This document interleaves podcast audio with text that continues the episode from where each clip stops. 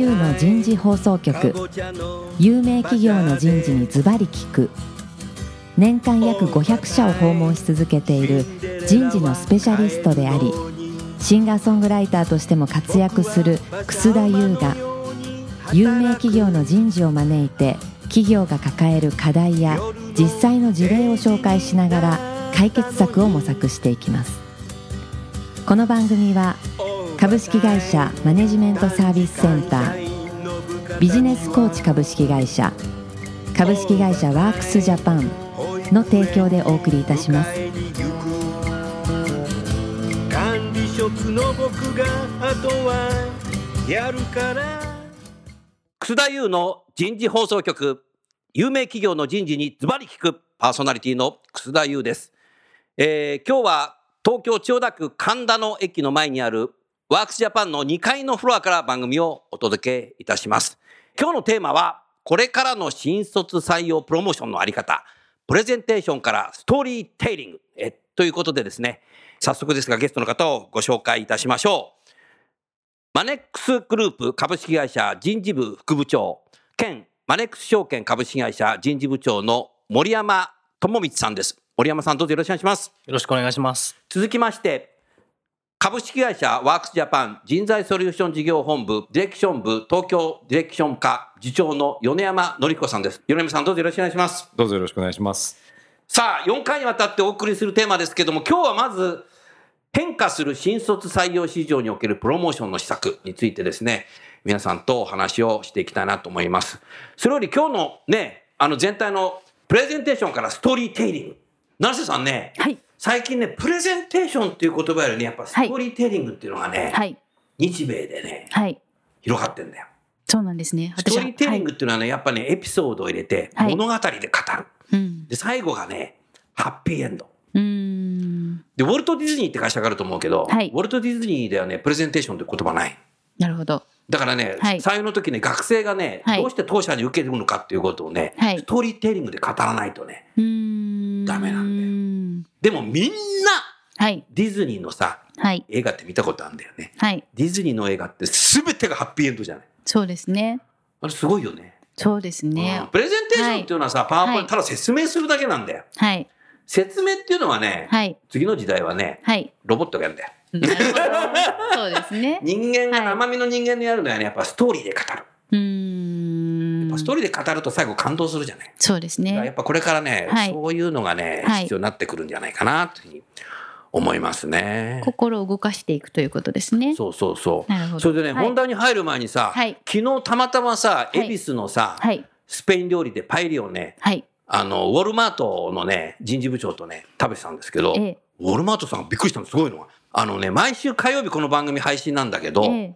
ラジオランチっていうのやってるんですって。えうんどういうランチですか？12時からはい会議室取って、はいみんなでお弁当食べながら、はい人事放送局が30分聞いて、はい残りの30分そのテーマについて議論してんだ。え？これずーっとやってんだって。すごいですねウォルマートさん聞いてますか？あ、多分聞いてんだよ、これ。もうなんかの、食事が喉疲れちゃったかもしれない。あじゃあ毎週火曜日は毎週火曜日、はいそうそう、これを聞いてね、毎週火曜日配信してるのでね。ええあありがたいねいや。もう延べびっくりですねね、人事放送局あの米山さんね、はい。もう延べ80万人聞いてんだよ、これ。すごい数ですね。すごいね。はい。びっくりしました。でも僕はさ、シンガーソングライターやっててさ、ロックミュージシャン大好きなんだけど、ローリングストーンズはさ、一度のライブでさ、160万人来ちゃうんでさ、あそのまだまだだな、俺は。と思って目標が目標がすごい。夢は広がるね。そうですうん、ねそんなような形でね、はいやっていきたいなと思ってます。はいさあ、じゃあ今日のね、変化する新卒採用市場におけるプロモーションの施策ですけども、まず成瀬さんさ、少しその 20? はい少し採用のね、プはいロモーションというのは少しなんか変わってきましたか？その辺少しお話しいただけますか？はい、ありがとうございます。はい、変わってきたと思っています。で、今まさに2020年卒の広報解禁されてから約1ヶ月が経ったタイミングでの、はい、うん。状態なんですけれども、うん。まあ、本格的にマスリクルーティングからダイレクトリクルーティングにこう変化が加速してるなとダイレクトリいうふうにクルーティングだよね。はい。なんかもうどこ行ってもさ、あの、はい。ナビじゃないよね、ナビじゃないよねっていうのが、はい。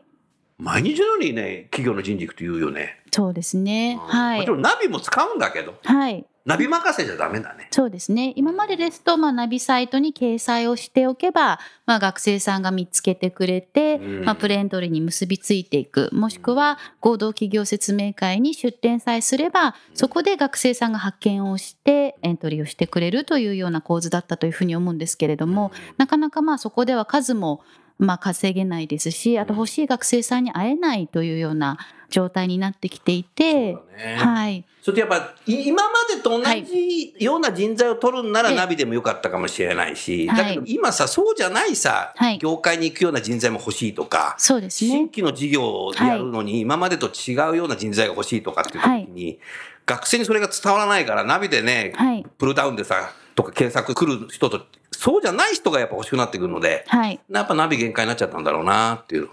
気がしてますね。そうだと思います。うん学生側から見ても、その自分がその企業にこう求められている人材であるっていうふうに認知されていないんですね。なるほど。やはりそこはあの企業の方から学生の方に出向いていく、もしくはプッシュ型のプロモーションをして、うん自分の会社というのは君たちが活躍できるフィールドがあるんだよというのをなるほど。伝えていくというプロモーションが大切になってきているかなというふうに考えていまうす。ん森山さんはい。僕さ、マネックス証券っていうとさ、はいもう伝統的な日本のさ、はい。漢字を書くさ、証券会社と違う。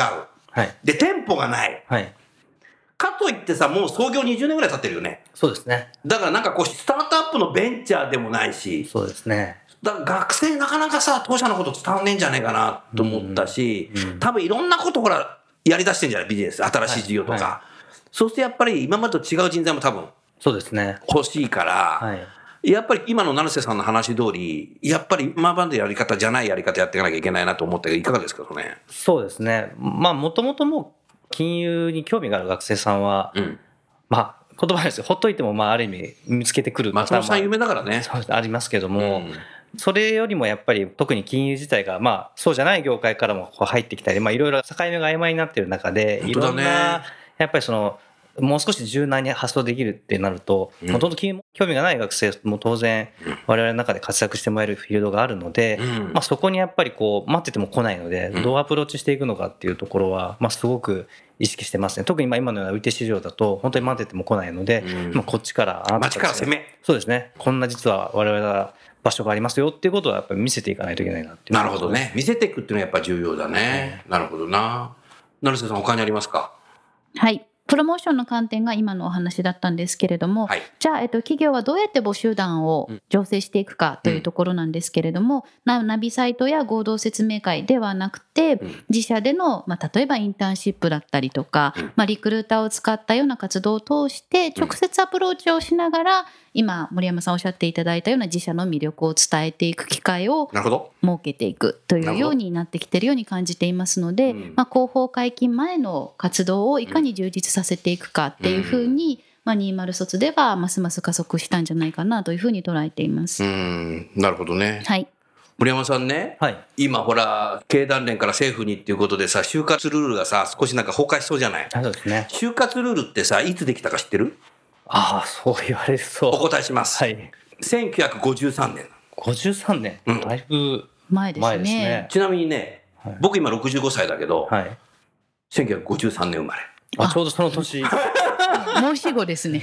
前年の1952年にね、はい。朝鮮戦争があったんだよ。はい。朝鮮戦争で、やっぱり朝鮮特需で B2B のさ、企業がさ、ごそって学生をね、少し早めにはい。取っちゃっああなるほど。た。それでその他の企業がこれはダメだみたいな形になっちゃって。て、はい。で政府がね、ルールを作るみたいな。なるほど。そんなところからスタートしてたんですね。ねえ、僕はおぎゃーって生まれた頃できてる。ねえ、僕はもう65歳で高齢者ですだからそれがさ、なくなるっていうんだから、でも採用って考えてみたらさ、本当は自由主義なんで自由にやるべきなんだよね。よね。はい。うん、だから大きなね、転換点だね、これ。そうですね。あまあまあじ事実上とはいえもう動いている部分もありそうそうそうそうそう。まあ境目というのは結構曖昧になってきている中なので、うんまあある意味もう時代の流れに即しているとうんかなと思いますうんね。ただそれがより人事担当から見るとなんですかねその3年生じゃなくて2年生1年生とか、うんあと卒業した人のだいぶそこもなんかこう広くなってくるというか、うんあと期間もこう本当にずっと新卒採用がいろんなものが何重にも走り続けるみたいな、そうだよ結構ね複。雑にはなるなっていう印象は。うん、自由競争になってくるよね。特にね、成瀬さん、やっぱりね、はいグローバルに採用するアメリカに行って学生取るとか、インドに行ってとかっていうと、はい。日本の採用プレスと違うので、はいなんか前もうね、結構年がら年中ね、はい。やらなきゃいけないって。今ね、一番ね、働き方改革やらなきゃいけないのね、採用担当になってる。おっしゃる通りだと思います。そうですね。季節労働じゃなくなっちゃったんだよ年がら年中みたいに。大変だよね。働き方改革していかないといけない。おっしゃる通りだと思います。うんその、まあ、通年採用っていうところへの、まあ、ご興味を持ち始めた人事担当者の方も増えてらっしゃるなというふうに感じていまして、まあ、欲しい人を、まあ、欲しいタイミングでプールしていく、まあ、仕組みだったりとか考え方をどう持つのかというお話になってるかなと思います。うん、なるほどな。はい。成瀬さん、あの、学生って今さ、どうやって企業選ぶの、はい。そこがですね、やはりその年々緩やかに変わってきています。うん。まず学生さんがプレエントリーするときうんに企業を選ぶ基準というのは、うん。1が事業内容事業内容。だったりとそれなんかか。調査したの、あ。はい、そうなんです。あの弊社の方で、うん。毎年就活を終えた学生さんにとってる調査があるんですけれども、はい、でそこを見ますとプレエントリーするときには、まあ、事業内容だったりとか、うん。企業の規模みたいなところで、まあ、まずどんなところがいいかなというふうに見つけていくんですけれども、はい。最後、うん。複数内定を持った後にうん。入社先を決めるおポイントというのはおそこの順位が大きく変わっておりましてそうなんです一番は一緒に働きたい人がいるかどうかっていうふうに変わっていくんですね。で。2番目に社会への貢献度というような社会への貢献度なんだ、今。はい。というふうにこう就職活動を経ていく中で彼らの企業を選ぶ目線というのが緩やかに変わっていくというデータが出ています。うんで実際に学生さんにインタビューとかで接していく中でも実際にそういうように企業を選んでるんだなというのは私たち自身も体感をしています。なるほどね。のであの企業側から見ますとそういうような基準で企業を選ぶ彼らに対してうん何をどの手段で企業の魅力を伝えていくのかというところをきちんとこう設計をしたうんプロモーションを設けていかないとうんこうちぐはぐになってしまうというかですねなるほど。かなというふうに感じています。うん森山さん、するとさ、いマネックスさんはさ、リテール店舗がないから、はい学生自身がその店舗入ってってさ、どんな人と働くのかなって、これ見ることできない。そうですね。ネットだから。はい。ねえ。だからいろいろ工夫しないといけないね。そうですね。あまあもともと当然あのホームページを作って、まあ写真なりテキストでは紹介はしてるんですけども、うんまあなかなかそれだとなかなかわからないのかなっていうところは。わかんない。伝わりそうですね。もう興味を持たないと文字をなかなかすぐに読みにもいかないですし。文字ではわからないよね。写真もまあとはいえネットの会社だとどうしても当然パソコンだったりとかまあせいぜい綺麗なオフィスみたいな形だと。綺麗なオフィス？そうですね。まあやっぱりインターネットの会社でなんか綺麗なオフィスででもちょっと仕事のところまではまだいいかなってなると、うん。まあ、なかなかそこでこう本当の仕事のこうスケール仕感とか。事してる臨場感が伝わってこないよな、ね。文字じゃね。そうですね。やっぱり小説読むより映画見た方がいいもんな。そいつ一緒だよね、多分ね。多分その働く体感を得たくて学生さんはインターンシップに出るようになったのかなというふうに感じていますイン。ターンシップね。はいそうだよね。インターンシップするとそうだね。そうなんです。なので、まあ、本来の意味は就業体験ですけれども、うんまあ、実際に企業に赴いて、その企業の中に入って、うん企業の雰囲気を自分でこう体感をするという意味で、まあ、企業側もインターンシップの数を非常に増やしてきていますし、学生の意欲というのも高まっているように思いますので、実際に働く体感を得る。で、そこで企業を決めていく。で、そこで働く社員がどんな表情をして働いているのか、うん。そういう大人に自分はなりたいかどうかというのを実際に自分で見ながら企業を選んでいく。なので企業側はリクルーターの設定っていうのがますます大事なのかなというふうには思ってます。もうある意味そうすると、先輩社員が大変だね。おっしゃる通りだと思います。はい。ねえ。はい。あんな人と一緒に仕事したくないって思われちゃったそうですね。ら。ねえ。で、先輩社員も広告塔ですよね。広告塔だよね。そうですね。もう、もう当社もほぼ全力というか、形で、人事だけでは当然限りがあるので、うん過去の新卒入社やそうじゃない中途の方の人とかも社員ほぼ皆さんにご協力いただいて、うん。まあ、そういう学生へのアプローチやダイレクトリクルーティングというか、うん。まあ、そういうあの手段の中で気になる学生さんがいたらどんどんアプローチしてくださいねと。うん。ただ当然あの見られる側でもあるので学生からどう見られるのかっていうインプットは当然事前に社内の中で説明会をしたりとかしながらなるべくその学生から見た時のなんですかね。別に作るではなくて普通にちゃんと見られてるんだよっていうこともこちらとしても意識しながら、うん。まあ、ちゃんとあのできるように、まあ、そういったところはややっぱりや気をつけながらやっているっていうところですね。なるほど、はい。なるほど。そうか。そうするともう採用担当者だけでやる時代ではなくて、もう全社総力戦でやるとそうですねいうところだね。そうすると成瀬さん、もう採用担当者っていうのがさ、全体の採用のプロセスのなんかプロデューサーみたいになってるな。はい、そうだと思います。そうなるとワークジャパンみたいなさ、アウトソーシングの会社はいがますますプロフェッショナル化していかないと、はい、生き残れないだろうし、はい企業もそういう人をアウトソーシングにパートナーとしてはい、使ってさ、はい、いくよね。はい。うん、だから森山さん自身がだからもうプロデューサーなんだよ。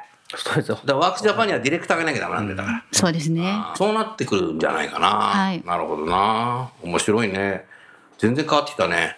米山さん、今の話ずっと聞いてて何か変化って感じますか？はい、あの企業の魅力をどのように効果的に伝えるかっていう点においたときに、うん先ほどもその写真の限界であるとか、うん例えばその文字の限界っていうものがうん。ある中で、うん映像というツールのそのニーズっていうのが非常に高まってるなという、まあ、自分の立場ねはいうん立場も含めて言うと、うんそういったことを痛感します。うん。はいなるほどね。映像は本当最近やっぱりスマホで僕ニュース見るけどさ、もうなんかこう、なんていうの、自動的に映像が動き出すじゃない。そうすると、音は最初消えてんだけど、面白そうだと、なんかタップして音聞いちゃうよね。そうですね。そうすると、面白いと最後まで見ちゃうんだよね。そうですね。それがまさに映像のその強みの部分で、うんいろいろとまあ研究をされていて、その映像が持っている情報量っていうのは、例えば文字だけの記事であるとか、写真だけの記事に比べて、数倍以上あると。なるほどえー説にある人の研究によれば、何万倍もあると。いうようなあの説もあって、うんそこの短い尺の映像の中にもその盛り込まれている情報の密度というのが非常に高いその写真や文字に比べて。うんっていうことで言うとついその動画を先生が今おっしゃったように、うん続けてみたくなるっていうような。魅力を持っているツールであることは間違いないと思うんですね。なるほどね。はい、来週、米山さんはぜひさ、その映像についてのさ、詳しい説明してほしいけど、はい先ほど言ったように、やっぱりスマホでネットのニュース見てるとさ、はいもう最近で僕ね、バナークリックしなくなったんだよ。ああはいそれからさ、同じように安倍首相がどうのこうのとかさ、トランプさんがどうのこうのとかさ、ニュースがあるんだけど、その次は、あ、これ広告だなっていうのがさ、もう分かってきちゃってさ、この65歳の僕でもさ、それ学習されちゃってるから、はい広告クリックしなくなっちゃったよ。そうですね。バナーの今までの従来のそのバナー広告の限界というのはある程度来てるのかなというふうに思っていて。あやっぱそうなんだ。はい。うん。ただそのバナー自体がなくなるかというとまたそれは違って、うん。このバナーが今度動画化していく、うん。まあなんとかクリックをさせたいものなわけですからそうだよね。クリックさせるその原動力になるのはその動画の強みを使って、うん。えーバナーを動画化することによってクリックさせていくっていうようなことは遠からず起きていくんだろうなというふうには思っています。なるほどね、はい。動画ね。動画の時代来るなそれ絶対来るよ。森山さんさ、来年2020年、はい2020、5G なんだよ。ねえ携帯のあのそうそう。この前ね、成瀬さんね、僕ね、KDDI の役員さんに言われて、人事部長にお願いしてね、実際ね、僕ね、5G 体験してきたの。えお、どうでした？え？どんな感じですか？すごいのがね、はい。遠隔にいる人の骨の手術をするメスをね、遠隔に入れるんですよ。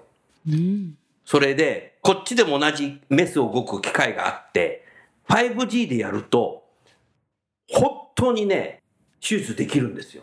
遅れがないっていう遅れがない。あのね、遅延がないの。ふんまふんまふんまってなんね、画像が。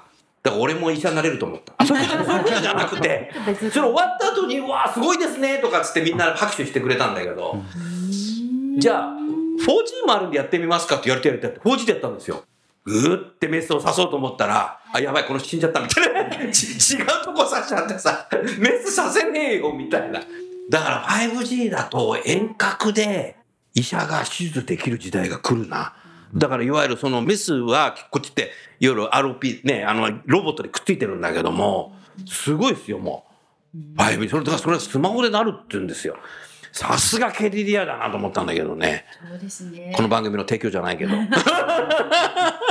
だからでもそういう時代が来るっていうことはさもう映像をさやっぱり流す。それもさスマホで自撮りをしたような画像を流すだけじゃ多分ダメな時代来るな、だからやっぱ今のうちからそやっぱそういうことをやっぱ採用担当者がさ、はい。少しずつアジャイルにさトライアンドエラーしながら、はい。21どうすんの22どうすんのってやっていかないともう勝てないな多分、ねえ米目さんすごいよ 5G あの映像のそのリアルタイム性っていうことがより増していく時代になっていくんだと思うんですね。っていうことで言うとこの映像の技術が非常に幅広く可能性のあるものになっていくので、その従来のようにその一本の映像作品を作りました。それをどこに載せましょうというような単純な話ではなくて。単純な話じゃないのねなないと思います、あの技術を仕掛ける側もつまり企業さん側もいろいろなその映像のツールの使い方、あるいは技術の使い方っていうのを使い分けていかないといけない。なるほど。はい。でまあ、我々の立場で言うとそれを提案していかないといけないなと。単純にこの映像5分間の映像作りましょうよっていうだけではないような気がします、だからこれ今日のテーマであるさ、ストーリーテリングにしてない。あそういうことだとプレ思います。ゼンテーションだけじゃ、会社の説明だけじゃダメなんだよね。はいだと思います、うん。はい、会社の説明を文字から映像にしただけじゃダメだってこと。だはい。だと思います。うんなるほどな。そういうこと。いよいよ米山さんの時代が来るね。大丈夫ですかね？プロフェッショナルはすごいね。米山さんさ、はいせっかくだからさ、あなたのプロフィール少しさ、はいここでリスナーの方に紹介してよ。昭和何年生まれから始まって。いや、そこはいらないけど。この映像制作という業務、うん映像制作業に従事して先ほどカウントしたら早30年近くなるということで30年以上？はい自分でもちょっと驚いてま半すけれども世紀プラス5年。はいあすごいね。思い30年でだって、平成元年ぐらいから出たってことじゃん。そうですよ。そうですね、はい、ちょうど20代の前半から来てもう30年ぐらい経っていますけれども、あの一般の映像制作の従事者に比べると、あの非常に節操のない業界人生を歩んできまして、企業のそのプロモーション映像から、地上波のテレビ、テレバラエティ番組に至るまで、バラエティ。まあ、ありとあらゆる映像をやってきました。はいまあ、おかげさまでそういう意味ではいろいろなその映像の作り方であるとかアプローチがまあそれぞれ違うもんですからそういったものは身につけてこれたのかなというふうには思いますけれども。はい。成瀬さんさ僕バラエティって言ってまた覚え出しちゃったんだけど、はい。僕あの吉本興業さんにさ一時スカウトされて 2010年にもうデビュー寸前にさ吉本新喜劇出てくださいって言われてさ、はい。すいませんってもう僕はやめた。その後さ、はい。日テレからさオファー来ちゃって「ニュースゼロ、はい。ずっと桐谷美玲さんとねこう出てたけどさ、それもさ、もうちょっとやめちゃったんだけどさ、はもうあれだよ米山さん僕ね映像に対してはね厳しいよ。僕テレビで出てたからね。しかも桐谷美玲さん。後でちょっとね、来週、再来週ぐらいちょっと番組で見せてもらおうかなと思います、ね。はいわかりました。どうぞよろしくお願いします。なるほどな。そうか。で、今回それであれなのか、森山さん、そのマネックさんで映像作ってみたんだね。そうですね。はい。うん。それ少しだまた来週以降話を聞いてほしいけど、はい映像なんていうのはさ、スマホでなんか自撮りとかできるし、だろうし、若い採用担当者でもできるんじゃないかなと思ったけど、はいそれじゃダメなのね、やっぱり。でまあ、実際あの、まあ、僕も当然作れますし、あのお作れる？作れます。で、あの、さんもダメじゃない？まあ結婚式のまあ時とかの自分のね、結婚式のそう結構まあ意外とそういうところで作るんですけど、結構カメまラブレてるんで、こうやって。あ、であとあのまあ特に最近の本当に若い人たちは、なんかこう社内の企画のイベントとかでも、こう結構自分たちでどんどんどんどん映像編集して出してくるのやで。ね。えーもうまあ映像を作ること自体がなんか僕らの時とそれでも僕ハードルが高かったものがもう全然そうじゃなくなっていて、うんでただ逆に言うととはいえ素人が撮ってるっていう部分もあってなかなかそのじゃあ会社としてそれをある意味こう採用とかに使っていくときには逆にもうバレちゃうというか、あこれもう社員が作ってるなとあかー手作りになってるなそうするとストーリーはまあ仮に頑張って表現しようとしてもなんか素人っぽさすぎて今度逆に伝わらないんじゃないかとかって結局自分たちで本当にできるのかっていうとなかなかこう難しいなっていうのも正直トライしてみてやっぱり感じたところであるっていうところですようね。ん。昔は結婚式の映像っていうのは、まあ、今でもそうなんですけども、はい。あの言葉は悪いですけれどもいいお金になってですねそうなんだ。我々の方貸してくれ。我々のまあその稼ぎの一つにもなってたりもしたんですね。ただ機材が非常に進歩して、はい。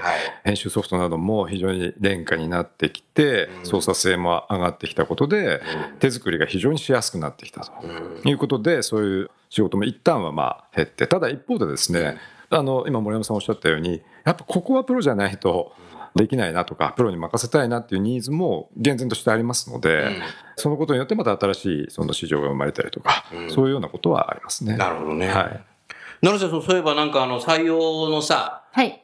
就活のっていうのかな、YouTuber と会ったとかしてたけど、あ、はい、そうなんです。先日、んあの、就活系 YouTuber 就活系 YouTuber っていうの 新しいですね。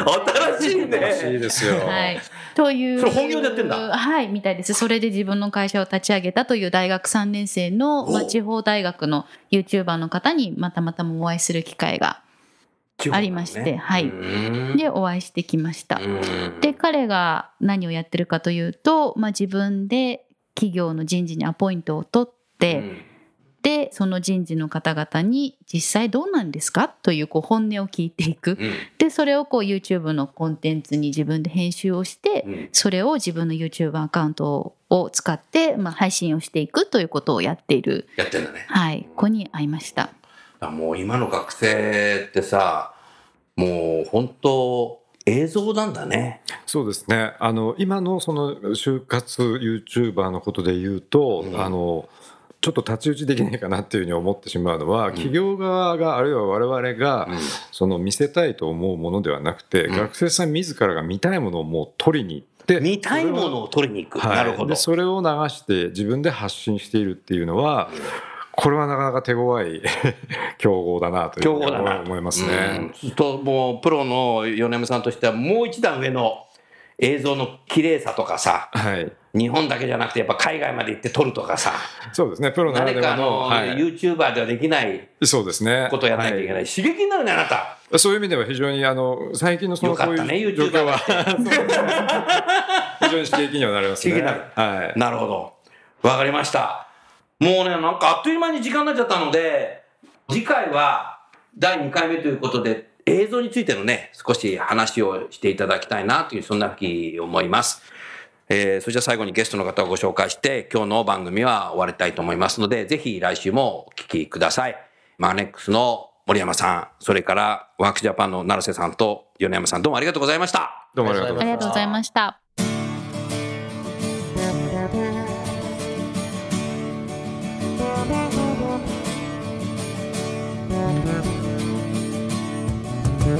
が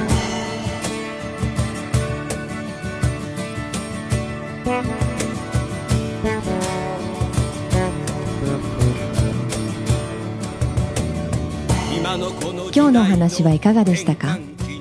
楠田優の「 The Times Will Change 時代は変えられる」とともにエンディングといたします。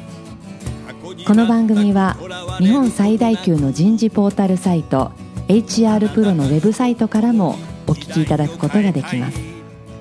HR プロでは人事領域に役立つさまざまな情報を提供しています。